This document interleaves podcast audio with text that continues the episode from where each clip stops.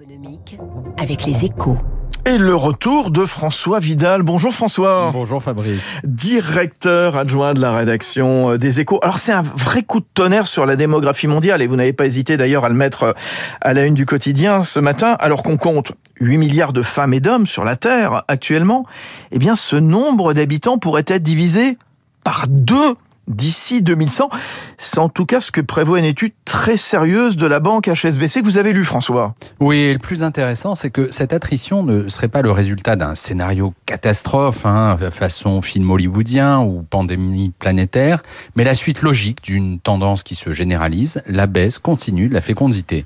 Ce phénomène, qui était l'apanage des pays occidentaux jusqu'à un passé récent, est en train de devenir la règle dans de nombreux pays émergents, Chine en tête. Partout, la hausse du niveau de vie rime avec participation accrue des femmes au marché du travail, hausse des prix du logement et de la scolarité. Autant de facteurs qui limitent le nombre d'enfants par famille. Et dans ces conditions, si les économistes d'HSBC ont raison, la trajectoire démographique mondiale ne peut que s'infléchir. Une véritable révolution, hein, Fabrice, mmh. alors que les experts de l'ONU tablaient jusqu'ici sur un pic à 10 milliards d'individus à l'horizon 2100. Ouais, alors, révolution, euh, François, euh, quelles conséquences maintenant pourrait avoir ce scénario d'une Terre ne comptant plus que 4 milliards d'habitants à la fin du siècle. Bah, les effets seraient forcément massifs. Hein. Ce serait d'abord euh, une formidable nouvelle pour notre planète. Hein. Moins de terriens, c'est moins de besoins en eau, en mmh. produits alimentaires, en énergie, en mmh. métaux. Bref, c'est la fin du cauchemar d'une Terre surpeuplée et exsangue. Alors, ça ne signifie pas qu'il faut abandonner les efforts engagés pour lutter contre le réchauffement climatique, évidemment, mais cela change tout de même la perspective de long terme.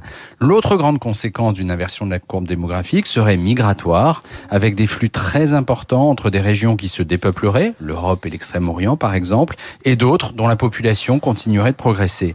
Un rééquilibrage évidemment essentiel pour ces derniers pays, souvent pauvres, mais aussi, et on a souvent tendance à l'oublier, pour les pays riches confrontés à un vieillissement accéléré de leur population, avec ce que cela implique en termes de fonctionnement de l'économie et de financement des retraites. Très très intéressant ce que vous nous racontez ce matin. Merci beaucoup euh, François Vidal, directeur adjoint de la rédaction des échos. Rendez-vous demain matin sur Radio Classique.